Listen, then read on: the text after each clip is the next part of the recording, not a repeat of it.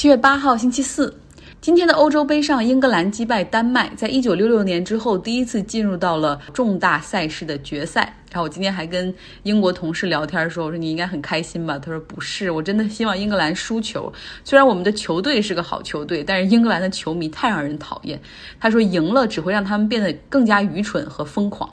那现在呢？英国的伦敦可谓是为体育疯狂的地方。这场半决赛在温布利大球场举行，六点六万现场球迷，然后见证着他们的球队二比一获胜。那本周日的时候，同样会在温布利哈，还是六点六万名球迷会来观看英格兰和意大利去争夺冠军。那么同时呢，温布尔顿网球公开赛也在伦敦举行哈，所以好像一切又恢复到疫情之前，就是总有的时候，这个夏天的伦敦总是为体育着迷。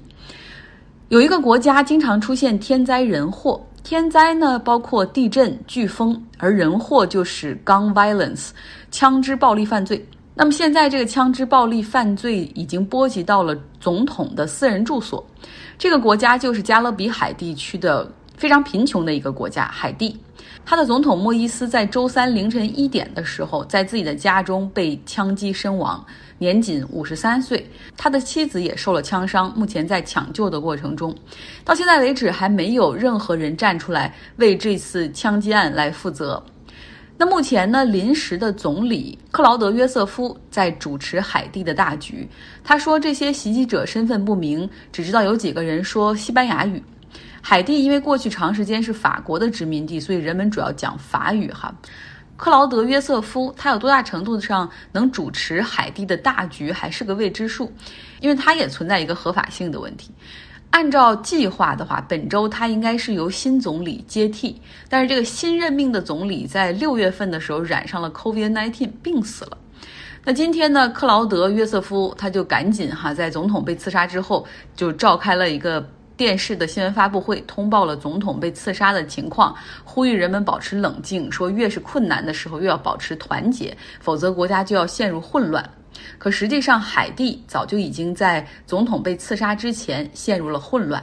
在之前呢，有数千名的百姓去走上街头反对莫伊斯继续做总统，因为他的任期在今年二月份的时候就到期了。就他拒绝让大选举行，理由就是当年他大选之后又是审票又是核准，足足耽误了他快一年的时间，他才就任，他要把这些时间补回来。这场示威的过程中呢，总共后面追责的情况下逮捕了二十三人，这二十三人中还包括一个法官和一个高级警司。莫伊斯对于这些人的指控就是他们涉嫌要谋害他，要推翻他的政府。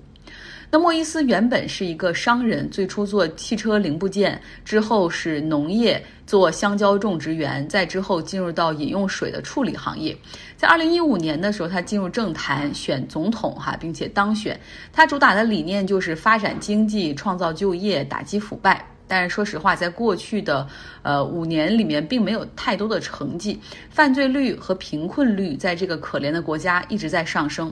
在二零一九年的时候，就有民众呼吁他辞职。其实我们很多人对海地的了解，是从二零一零年发生的那次七点三级大地震开始的哈。那次大地震虽然只有七点三级，但造成了二十万的人死亡，数百万人失去自己的住房。你从地震的级别和死亡人数来说，能够感受到建筑质量所反映出来的这个国家层面存在的问题。除此之外，暴力犯罪也很严重，持枪抢劫、街头火拼、冲到学校里去绑架学生，或者冲到教堂里去杀正在做弥撒的神父，这样的事情时有发生。联合国曾经派维和部队去海地，结果有两个维和部队的士兵也被杀了。那为什么枪支犯罪在海地会如此的泛滥呢？我们得从海地的历史说起。在哥伦布发现新大陆的时候，当时他抵达的是海地，但是他把这儿当成了印度或者中国。随后呢，他和他的西班牙同胞在这里建了欧洲人在美洲大陆上的第一个定居点儿。再往后就宣布，这是这个定居点是他们的主权，就该归西班牙所有，而且海地这个地方也应该是西班牙帝国的一部分。听着有点耳熟，是吗？因为以色列现在在巴勒斯坦的土地上就在进行着这样的殖民主义。我先建立一个定居点，然后我宣誓这个定居点是我的主权，是我的领土，一点一点的吞噬巴勒斯坦的地盘。那我们说回到海地哈，就是面对当地人的反抗，当时西班牙人开始杀戮。后来呢，觉得这个地方适合发展这个甘蔗种植业，呃，于是他们又从非洲掠夺人口放到海地来做种植园的奴隶。那后来在一六九七年的时候，海地被西班牙割让给了法国，就由法国控制。那到了法国大革命进行的过程之中，那种独立的和启蒙主义思想也进入到了海地，当地的奴隶哈就奋起反抗，终于在一八零四年一月一号的时候宣布海地独立。那这也是第一个由奴隶起义而建立起来的国家，同时海地也成为了美洲大陆第一个废除奴隶制的国家。在那个时候，拥有枪支在海地人看来是保家卫国。随时准备好要应对有可能反扑的那些殖民主义。那当这个新政府成立之后，就开始给百姓发枪，让农民可以成为那种随时起来战斗的民兵队伍。农民感觉这样也挺好的，因为日后他们也开始用武器来捍卫自己的权利，比如说反对政府征地呀，或者要求提高收入等等。总之，海地的政局是比较动荡的，而且还曾经被美国短暂的占领。在一九五七年的时候，他们又进入到了独裁政府时期，是由杜瓦利埃他们父子俩哈，就是一前一后，先后统治了这个国家近二十年。那个时候，为了控制民间可能随时起来的这种武装起义哈，他们提出控制枪支，所以在海地人的心中，控枪相当于是和独裁画上了等号。到了一九八七年，就重新恢复了民主选举。那宪法又赋予公民持枪权，就是认为说，呃，大家都可以有枪，因为有枪你就可以对抗暴政啊和自我防卫。但实际上，在城市中，普通百姓持枪率并不高，但是帮派的武器拥有量却很大，大到让警察都需要回避三分。像这些帮派，就因为海地是非常贫困的国家，所以这些帮派也有了自己的这种地盘儿和商业模式。他们的模式就是绑架，然后勒索赎金，然后用赎金去买武器，再用武器去进行持枪抢劫和持枪犯罪。海地警方预计说，在海地民间现在至少有三十万支枪支，哈，但是仅有两万是通过合法注册购买的。海地总共有人口三百七十多万，是世界上最贫困的国家之一。在联合国给出的全球饥饿指数上来看，它是在一百一十七个国家名单中排名一百一十一位，那仅比六个非洲国家稍好。好，说一嘴，比尔盖茨和米琳达哈。他们俩过去经常说，那个盖茨基金会就是两个人的第四个孩子。那现在两个人已经正式离婚了，那么谁将获得第四个孩子的抚养权呢？或者是共同监护吗？简单的来说，未来两年里面，如果他们不能够找到继续共同抚养这个孩子的方式，那么盖茨就将获得监护权。米琳达出局。上述讲的是这个《纽约时报》哈，把这个盖茨基金会上面发了一大长篇的这种声明，它一个形象化了。那实际上就是说，两个人表示同意，如果说在未来两年里面没有办法找到一起工作的方式，米琳达将会从盖茨基金会的这种 co-chair 上面辞职，也会辞去 trustee，就是这种受托人的身份。但是他呢将获得一些资源来帮助他开展自己的慈善工作。那为了保证盖茨基金会稳步运行，他们也将增加这种圈子之外的 trustee，就这种受托人。结尾给大家听一点我们读书俱乐部的讨论哈，读这本法律哲学类型的书。洞穴奇案，我们我们这些门外汉哈，读起来觉得很热闹，但有的时候看起来很困难。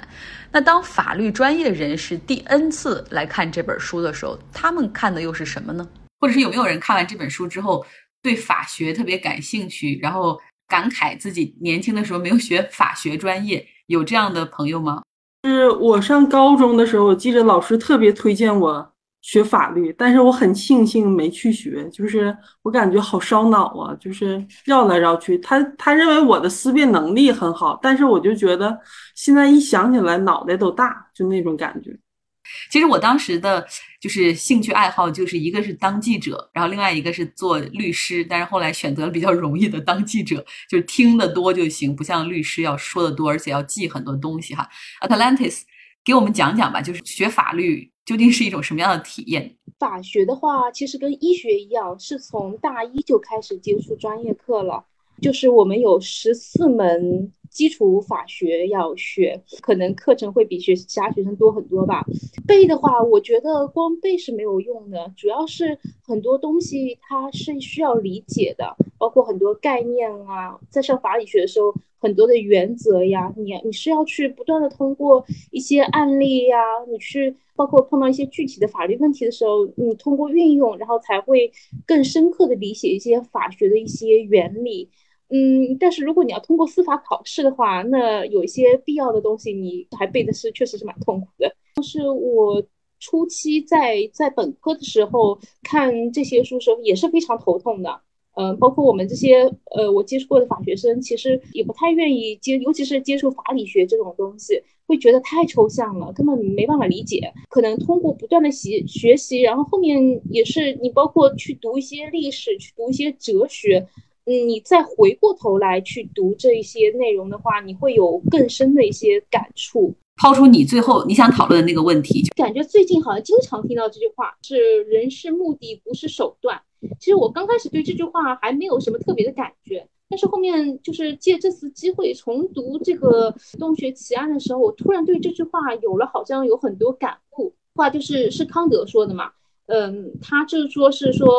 这个要从两个层面来讲，一个是。人和物的层面上上面来说的话，那么康德就区分了，就他认为人和物的区别就在于事物它不是依据我们的意志的，它是只能作为手段；而人的话，作为一个理性存在者的话，它是有绝对的价值，人就是目的本身。康德启示我们就说是在人和物的关系上面，那么物是具有相对的价值，因此就只能作为一种手段；而人作为绝对价值的话，不但是主观目的，也是客观目的。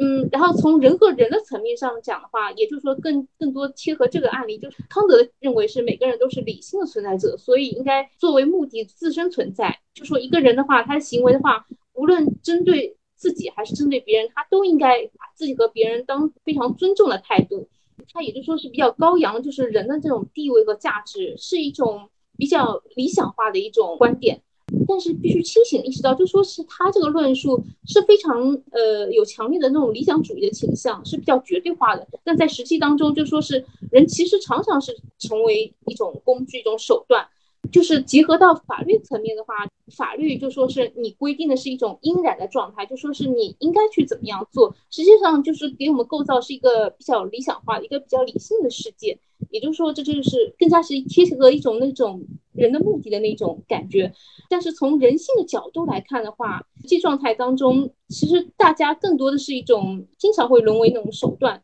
从人性的角度来说的话，就说是嗯，人只能去无限于接近，说是成为呃目的，法也只永远只能是无限去接近于那种理想化的世界。然后人之所以成为手段，而不是。呃，目的的话其实是受到各种因素的影响，就包括在这个案子当中，你会是看到受到一个生存的一个压力，一个环境的压力。我们说法是入罪的一个基础，伦理是一个出罪的依据。那也就是说，是我们需要，就说是把法作为一种入罪的话，就作为一种手段。但是出罪的话，我觉得规定出罪的话，它其实就是站在人是目人是目的而不是手段的这么一个个维度来考虑，就说是你是从人性的角度去考虑人在特定环境下他做出这么一个行为的原因，然后考虑到人的发展和转变的向善的可能，而不是说是把人永远钉死在那个耻辱柱上，就像冉阿让一样。我我说一下出罪，出罪他就说是你会规定一下，就是确一些违法事由，比如说正当防卫啊、紧急避险呐，包括你从责任的层面来考虑他的责任能力啊，他认识到违法可能性啊，都这这都是一个出罪的一个可能性。然后包括量刑的层面，我觉得他就是虽然出罪的争议要大于入罪，但是他其实给人性就是留了一个喘息的出口，就是有一种光照进来的一种感觉。说这个话不是说鼓励包容犯罪，而是说是你应当去给人成为成为目的的这样一种机会，但是我们同时又要去保持一种警醒。非常感谢 Talantis。他呢把这个康德的那句“人是目的，不是手段”和这本书进行了结合。人永远不能够达到那种理想的状态，所以我们应该允许人犯错，也允许人改过。所以再次强调，法律有一个重要的目的，就是允许改过，允许重新做人，应该像一束光一样，照进一些黑暗的人生。好了，今天的节目就是这样，希望你有一个愉快的周四。